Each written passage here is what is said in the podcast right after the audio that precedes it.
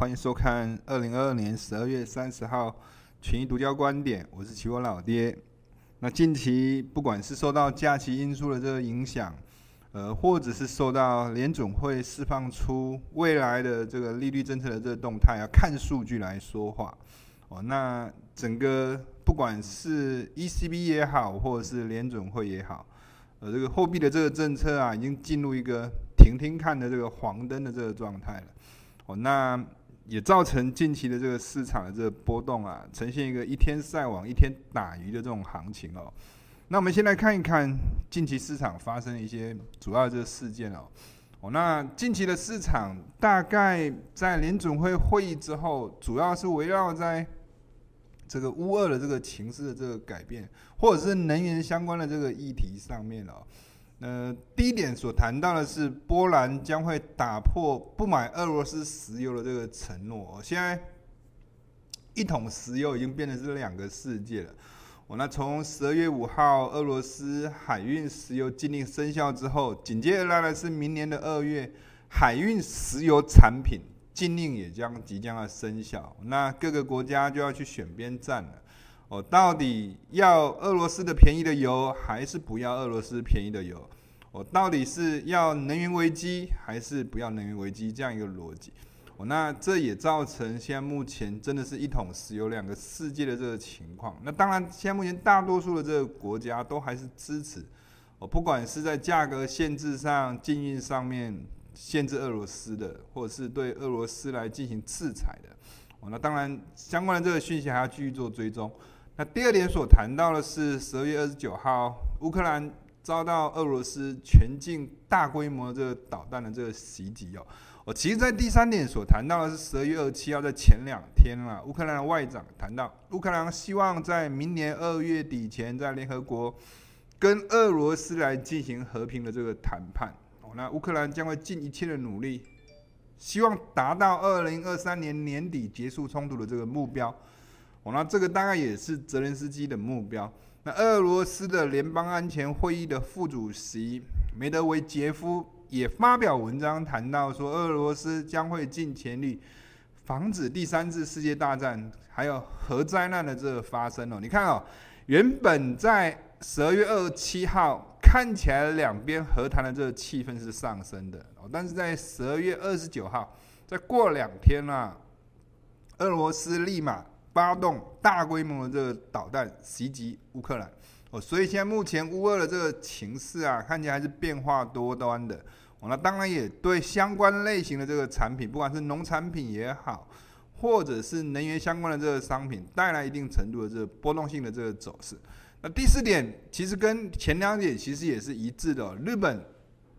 已经现现在已经正式向这个电力危机低头了，计划在。半年来首次的这个进口俄罗斯的这个油，哦，所以现在看起来对俄罗斯的这个不管是石油禁令也好，或者是限价这个动作也好，各个国家啊看起来是各唱各的调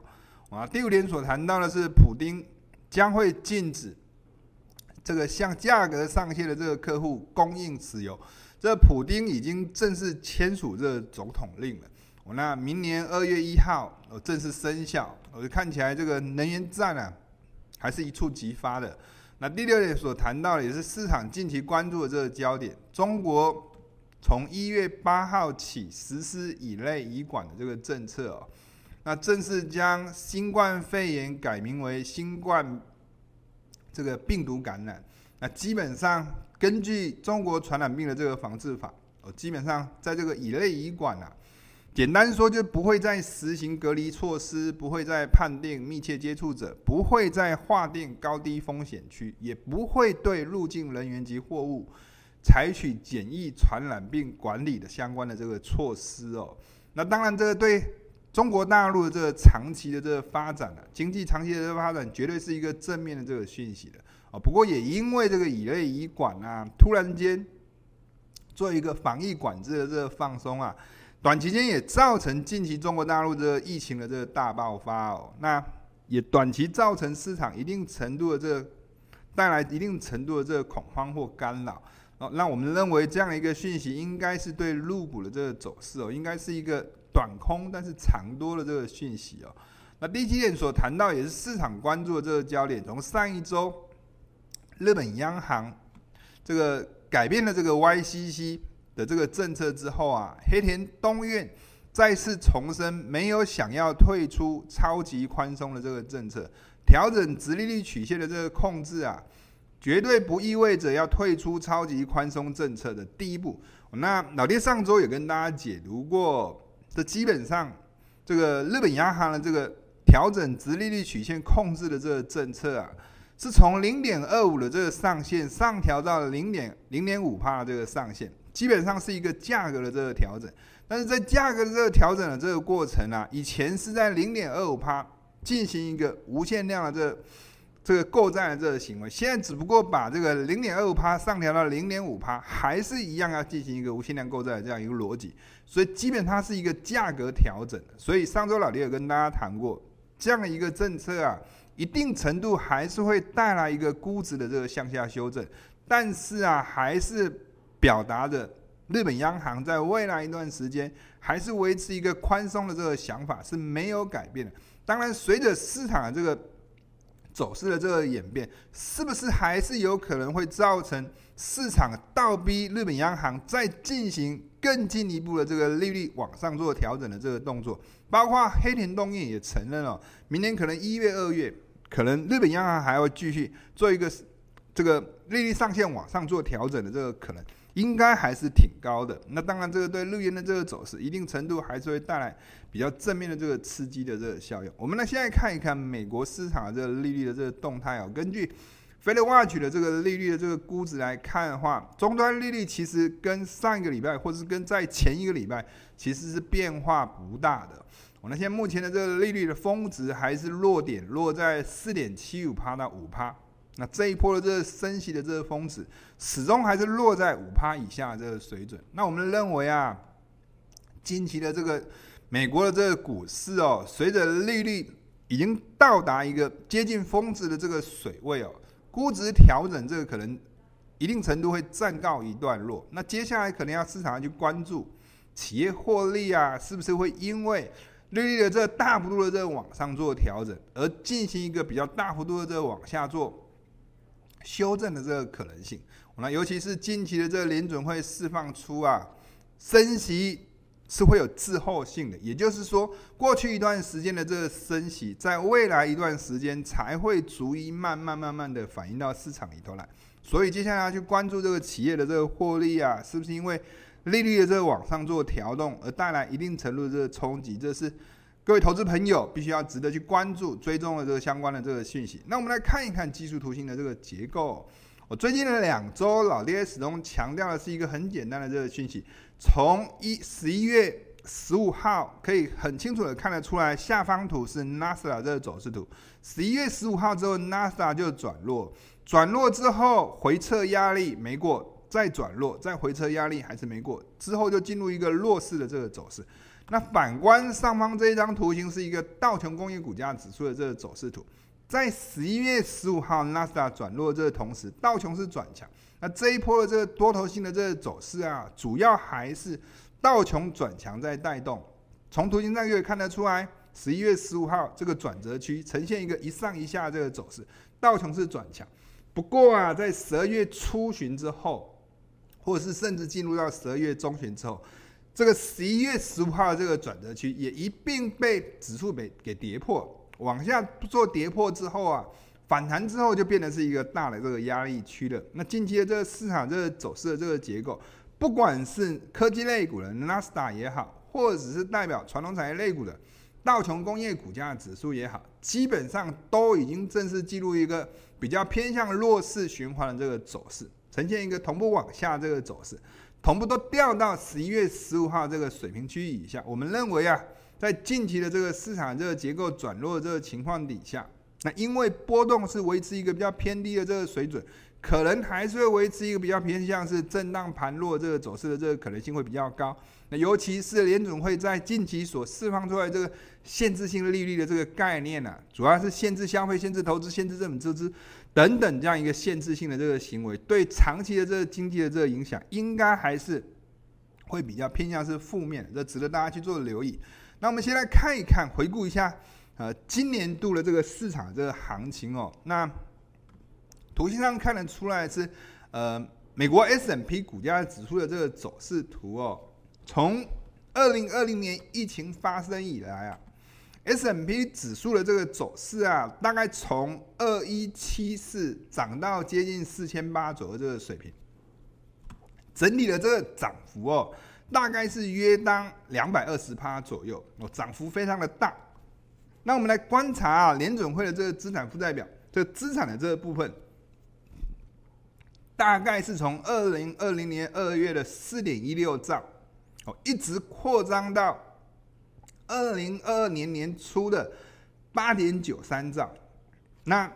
八点九三兆相对四点一六兆，基本上。上升的这个幅度也是高达两百一十五趴，所以可以看得出来，这一波的这个行情，这个大多头的这个行情基本上是钱堆出来。那当钱开始做回收的时候，那基本上对整体的这个市场也会带来一定程度的这个约当相同程度的这个冲击的这个效果。指数涨了两百二十趴，资金大概规模增长了大概两百一十五趴。从这个这个数据比对起来。它还是有一定程度的这个对称性的。那我们来看一看这一波的这个从二零二二年六月以来的这个缩表这个行动哦，我们估计啊，联准会的这个资产大概会从八点九三兆，从二零二二年的这个三月啊，如果照联准会的这个官员现在目前所估计的缩表这个行动，可能会维持大概两年半左右的这个时间。那我们估计啊，如果照着这个速度，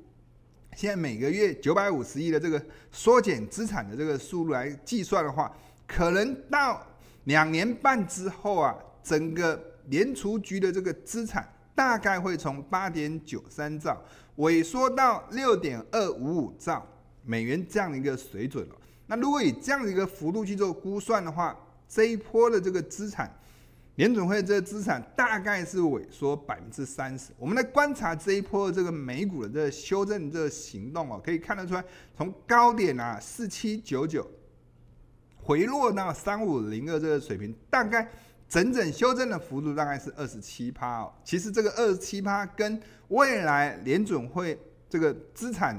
规模缩减，假设是两年半的这个时间来看的话。将来是缩减大概接近三十趴，基本上指数已经率先行动来做反应，这个三十趴左右的这个水准，这也是造成了近期的这个股市在跌到近期三千五百点左右这个水平附近，开始有出现一个上下大震荡一个主要的这个原因。我们认为这个数据的这个规模，一定程度也是值得大家去做一个参考的，值得大家去做留意。那我们先来看一看美元指数的这个预估哦。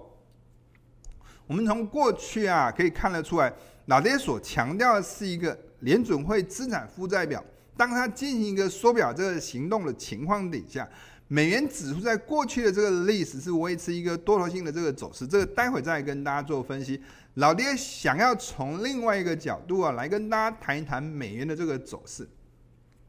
我一般来说，我们在估计外汇市场的这个动态，不外乎就是从利率评价或者是购买力评价两种角度来看待。那一般大多数的这个投资人比较习惯是用利率评价这个角度哦去看待外汇市场这个走势。老爹试着从购买力评价这个角度啊来来让大家看一看这个外汇市场。跟购买力就是跟物价通膨之间的这个关系哦，到底是呈现一个怎么样的这个关系？我们先从过去的这个历史的这个图形可以看得出来，黑色这条线是美元指数的这个走势图，那红色这一条线是欧元区的 CPI 去减掉美国的这个 CPI 指数的这个年增率哦，可以看得出来，当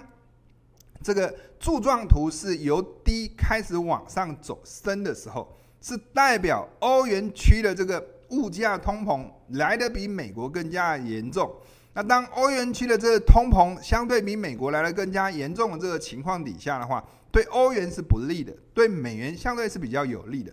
从这样一个逻辑来看的话，你会发现这个柱状图的这个走势的这个关系，跟黑色这一条美元指数的这个走势关系，基本上大多数都是呈现一个比较正向关系的。当这个柱状图是呈现一个由高往低，美元是呈现一个走弱的；当柱状图之后由低往上走升，美元是呈现一个走升的；当柱状图是跌下来了，美元也是呈现一个相对比较弱势的。往上走升的时候，美元也是呈现一个相对弱势的。不管是从二零一三到二零二二年这一些期间呐，这样一个架构基本上看起来还是有它一定性的这个准度的。那我们来看一看近期的这个市场这个走势哦。其实啊，从二零二二年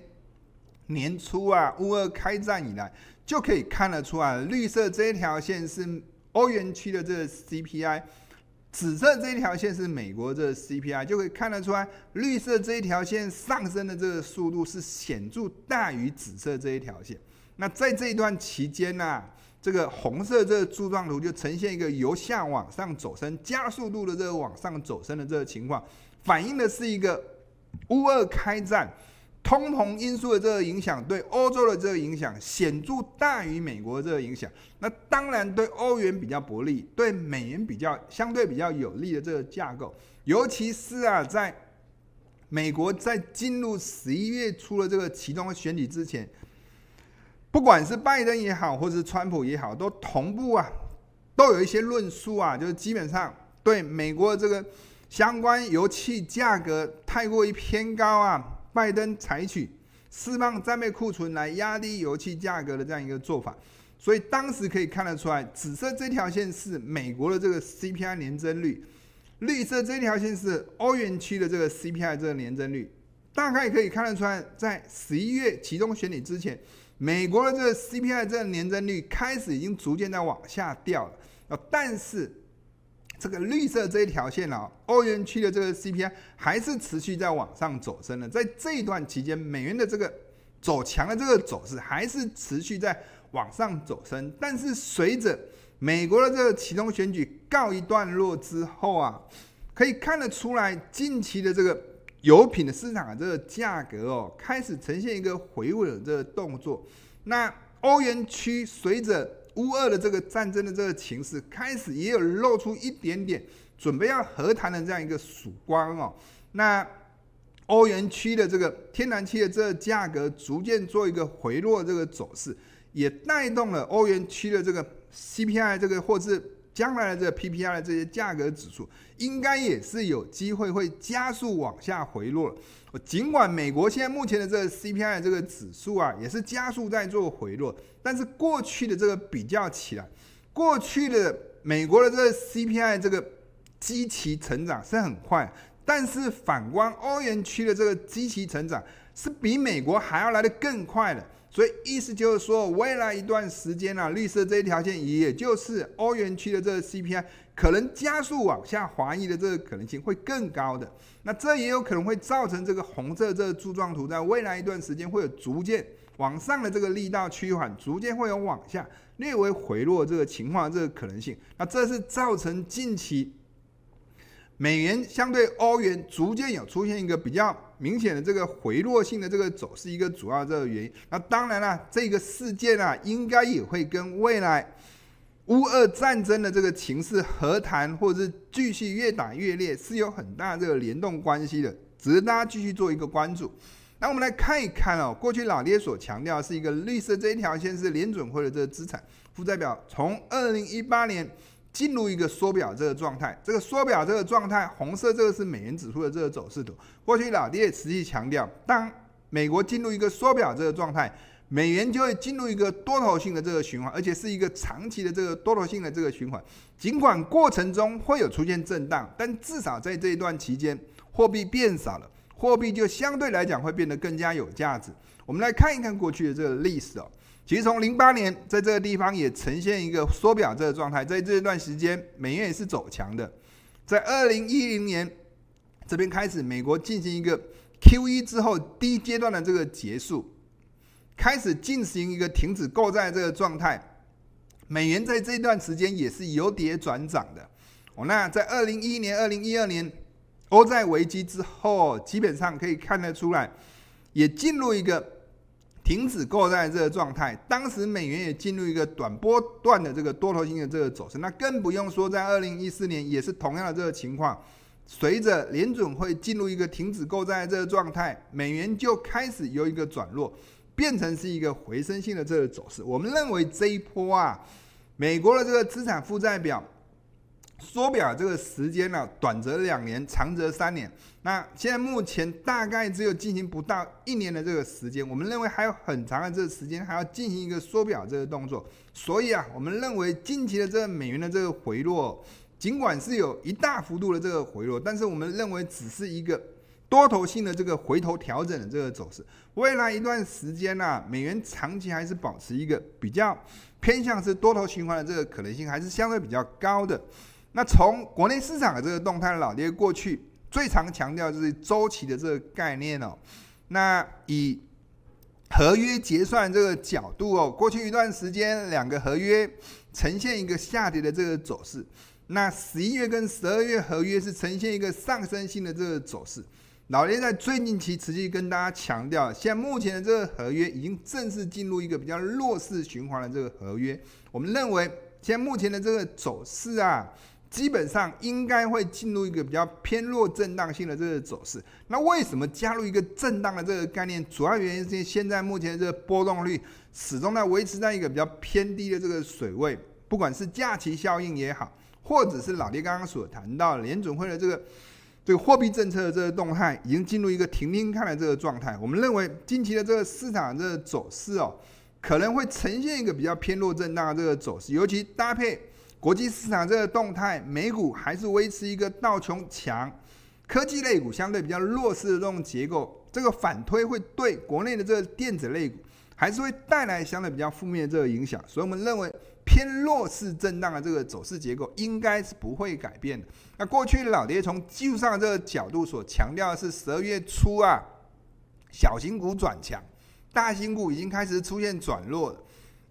从图形上就可以看得出来，小型股转强的这个位置，其实在十二月初很快就被跌破了，就呈现一个大小型股从一个上下的这个关系转变成是一个下下的关系。过去老爹也强调过，电子类股跟金融类股之间的这个走势关系，其实也跟大小型股这个走势的这个关系，其实也是一致的。在十二月初也是呈现一个大型股。电子类股转强哦，那金融类股开始转弱这种走势，那电子类股转强的这个位置也很快在十二月初就跌破了，就从从一个上下这个关系也转变成是一个下下这个关系，整体的这个趋势看起来现在目前还是处在一个震荡偏弱的这个走势的这个架构，还是没有改变的。那过去我们在看待入股，老爹已经强调过好几个礼拜，强调的是一个 PPI 跟 CPI 剪刀差的这个概念哦，那尤其是在。中国大陆这二十大之后，美国这其中选举之后，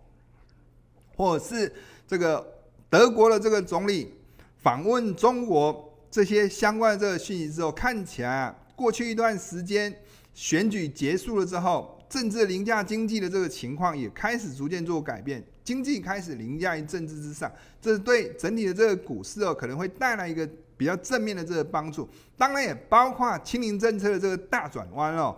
这长期来说，对入股来说也是一个相对比较正面的这个讯息。所以从一个 PPI 跟 CPI 这个剪刀差的这个概念，回推过去的历史，曾经发生过这种 PPI 跟 CPI 剪刀差，往往都会形成是一个多头性开始发展攻击的这个开始的这个起源点哦。所以我们认为这一波的这个情况应该也不会改变，也是一个正面的这个讯息。尤其是从整体的这个技术上这个架构也可以看得出来，过去老爹所强调的是四月二十六号美股开始转弱，陆股开始转强，恒生科技类股开始转强。尽管是在九月的时候，九月底的时候，这些位置都被跌破，但可以看得出来，十二月之后又站上了这些水平之上了。那现在目前还是呈现一个美国还是继续维持在一个利率往上升、估值往下做修正的这样一个循环走势里面。那市场逐渐把一些资金哦转移到比较低基期的陆港股的这个身上，尤其是随着清零政策的这个转变，都有助于陆港股在近期走势逐渐呈现一个回温性的这个走势。那从图形上可以看得出来，近期从十二月初以来啊，这个美国的这个科技类股又呈现一个转弱这个走势，但是啊，A 五十还是转强的，转强之后回撤。这个原本是十二月初美股转弱、陆股转强的这个转折区，还是守住支撑，维持在这个水平之上。港股也是差不多的，我们认为在这种架构底下，陆港股会成为近期国际股市修正循环的这个过程里面的这个资金的这个避风港的这个可能性，会相对来讲是比较高的。我们还是值得，还是值得大家去关注陆港股，在未来一段时间还是有机会会继续往上发展的这个可能性。那以上是。呃，十二月三十号群益独家观点，我是奇闻老爹，那我们明年见，祝大家新年快乐，拜拜。